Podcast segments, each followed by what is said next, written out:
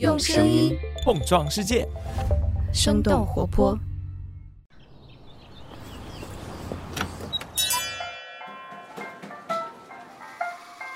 您的生动早咖啡好了，请慢用。嗨，早上好呀！今天是二零二一年的十二月六号，星期一，这里是生动早咖啡，我是来自生动活泼的梦一，几条商业科技精解读，和你打开全新的一天。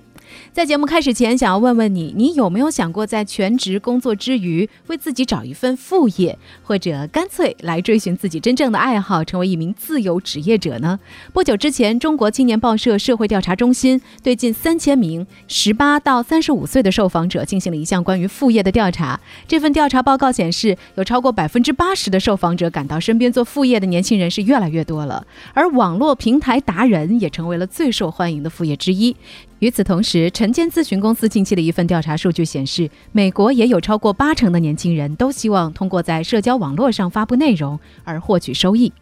随着相应平台和应用的不断丰富，围绕内容的创作者经济也正在逐渐的形成。当前在海外蓬勃发展的创作者经济到底是什么概念？现在有哪些新兴的平台和功能正在流行？那这些平台和工具又给创作者们带来了哪些新的机会？我们在几条商业科技动态之后，和你一起来关注。我们首先来关注一下滴滴的最新消息。十二月三号，滴滴出行官方微博发布公告表示，经过认真研究，公司即日起启动在纽交所退市的工作，并且开启在香港上市的准备工作。上市不到半年便启动了退市，滴滴创下了中概股最快退市记录。滴滴是在今年六月三十号在纽交所挂牌上市的，开盘当天的市值逼近八百亿美元。而就在上市不足四十八小时之后，滴滴被启动网络安全审查，暂停新用户的注册。两天之之后，二十五款和滴滴出行相关的 App 被全部下架。两周之后，包括国家安全部在内的七个部门进驻滴滴，开展网络安全审查。就在滴滴宣布退市之前，当地时间十二月二号，美国证券交易委员会发布公告表示，已经修订完善了外国公司问责法案相关的信息提交与披露的实施细则。该法案主要增加了在美上市公司满足会计监管要求的条款，如果不能满足，则公司股票将被禁止在美国所有的证券市场交易。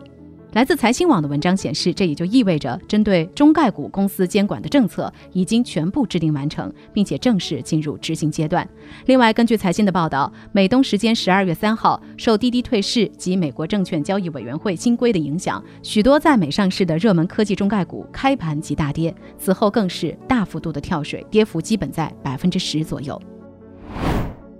下面我们来关注一下植发经济。不知道你对于植发界的龙头企业雍和植发有没有了解过？最近，他们的母公司雍和医疗通过了港交所的聆讯，预计将会在十二月十三号正式登陆港交所。根据他们的招股书显示，雍和医疗的总收入从二零一八年的九点四亿元增长到了去年接近十七亿元。毛利方面，近三年来他们都维持在百分之七十以上。这家公司的主要收入来自植发医疗服务。另外，从二零一九年开始，他们的养发、防脱等业务也实现了快速的增长。雍和医疗创建于二零一零年，主要经营的品牌是雍和植发。截止到今年的六月，雍和医疗已经在全国五十二个城市经营了五十三家医疗机构，是中国最大以及覆盖面最广的连锁植发医疗机构。根据咨询机构沙利文的研究数据显示，去年中国的毛发医疗服务市场规模是一百八十四亿元，到二零三零年，这一数据将会达到一千三百八十一亿元。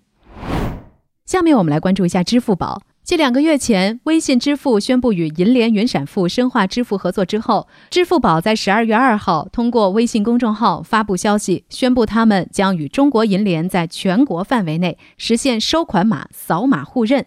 从去年开始，支付宝就与中国银联基于条码互联互通业务展开了合作，并且陆续在北京、天津、广州、深圳等等多个城市实现了收款码的扫码互认。另外，用户也是可以通过各家银行、云闪付以及其他机构的 App 扫描支付宝的收款码来实现支付。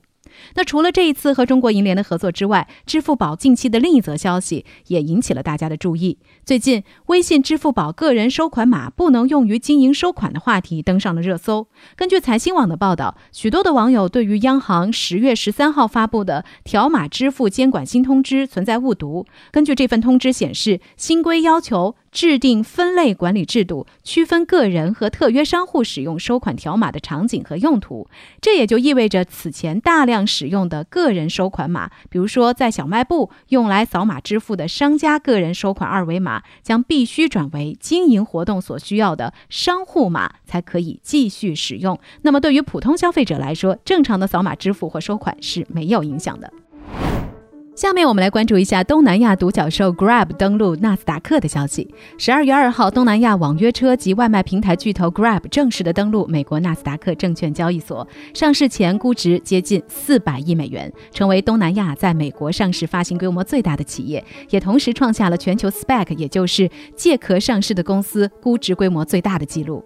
Grab 这家公司成立于二零一二年，总部位于新加坡，业务覆盖八个国家、四百六十五个城市。Grab 最初呢是网约车平台，现在已经成为了提供本地化消费服务的一站式综合应用程序，业务范围包括外卖送餐、百货配送、电子支付、金融服务等等，相当于东南亚的滴滴加美团，再加上蚂蚁金服的集合。根据 Crunchbase 的数据显示，截止到今年三月。Grab 通过三十三笔融资，募集超过了一百二十亿美元，汇集了软银、高瓴、阿里和滴滴等投资方。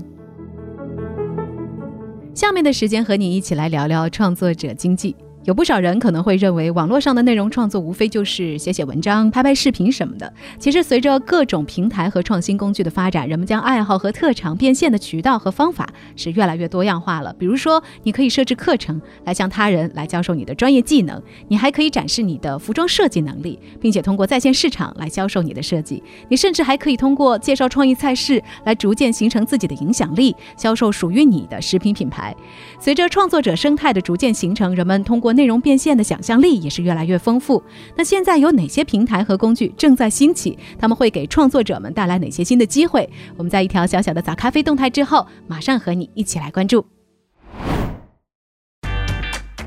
嗨，早上好呀！我是早咖啡团队的成员贝贝，为你带来一条早咖啡动态。我们还在持续寻找生动早咖啡的内容实习生。如果你对商业科技领域有着浓厚的兴趣，也有好奇。具备出色的信息收集能力，喜欢富有逻辑的文字表达，也想要加入我们，可以直接投简历至 hr@ 声点 FM，或者在生动活泼的公众号中回复入场券来了解更多信息。非常期待你的加入，快来和我们一起做早咖啡吧！下面让我们继续今天的轻解读。不久之前，来自《金融时报》的一篇报道显示，邮件订阅服务公司 Substack 的付费订阅人数已经从去年的二十五万增长到了今年十一月的一百万。他们的顶级创作者的年收入也已经超过了一百万美元。不少原先在主流媒体工作的资深记者都选择了离开新闻机构，全职投入在 Substack 上的内容创作。另外，来自全球创作者营销研究机构 Influencer Marketing Factory 在今年九月的一份报告显示，目前全球大约有五千万人参与到了创作者经济的领域当中。二零二一年，创作或者市场的估值超过了一千亿美元。那到底什么是创作者经济？我们该如何来理解这个概念呢？来自 Influencer Marketing Factory 的简单解释是：这是由成千上万的内容创作者、策展人、社交媒体影响者建立起来的一个行业。他们使用各种软件、平台和金融工具来帮助他们实现内容变现。而这些新兴的平台和应用也设计出了各种替代广告的收入模式，让创作者相比以前拥有更多的话语权。与此同时，创作者是有机会仅仅依靠支持者或者是粉丝来获。得相对可靠的收入，而不再需要像以往一样在各种社交媒体平台的算法当中来挣扎的。来自《纽约客》的分析显示，去年三月是创作者经济兴起的关键拐点，因为疫情导致人们对于数字内容的需求增加，再加上不少行业因为疫情影响严重，工作机会流失，促使更多的人想要来尝试成为创作者。连线杂志的主编 Kevin Kelly 在二零零八年的时候提出了一千个铁杆粉丝的概念。他认为，创作者只需要找到愿意为你的作品每年付费一百美元的一千个粉丝，你就可以生存下去。另外，创作者经济的倡导者和投资人李金也提出了一个一百个铁杆粉丝的概念，也就是一百个超级铁杆粉丝，每人支付你一千美元，就可以让你毫无生活压力的继续创作。如果现在的你正在思考该如何开始你的一百个铁杆粉丝计划的话，不妨可以先来了解一下现在有哪些正在兴起的创作者平台和变现方式，说不定呢能够给你的创作之路带来一点小小的启发。首先，我们来认识一个叫做 Skillshare 的学习社区。如果你是一个在某一领域有着非常多积累的专业人士，并且有着很好的表达和交流能力，那么在 Skillshare 上做一些在线教程就是一个很好的选择。你可以把自己的技能和知识打包成一些网课，或者是以其他形式售卖出去。根据了解，这个平台目前有超过三万节的视频课程，涵盖技术、手工艺爱好、商业和设计等等不同的类别。另外，从平台属性来看，Skillshare 并不是一个单向的视频观看平台。它更加强调的是分享交流的社区属性，比较注重作为分享者的讲师和用户之间的互动，以及用户和用户之间的学习交流。比如他们提供的笔记共享功能，可以支持学生和教师来共享笔记，以此来推动协作式的学习体验。截止到去年的八月，这个平台已经拥有了八千多名的教师和一千两百多万的注册会员。这家公司采取付费订阅模式，订阅费每年一百六十八美元，或者是每个月三十二美元。根据 Skillshare 的报告数据显示，他们网站当中收入最高的教师每年可以产生高达十万美元的收入。接下来我们来聊聊 Buy Me a Coffee，直接译过来就是给我买杯咖啡吧。这个公司呢，为创作者提供从他们的支持者那里募集资金的服务。你不仅可以在这个平台上展示自己的创作内容，也可以在自己的 YouTube 频道下方或者是个人的网站上，直接嵌入一个 Buy Me a Coffee 的按钮，就可以一键连接到这个网站，让粉丝给你买咖啡。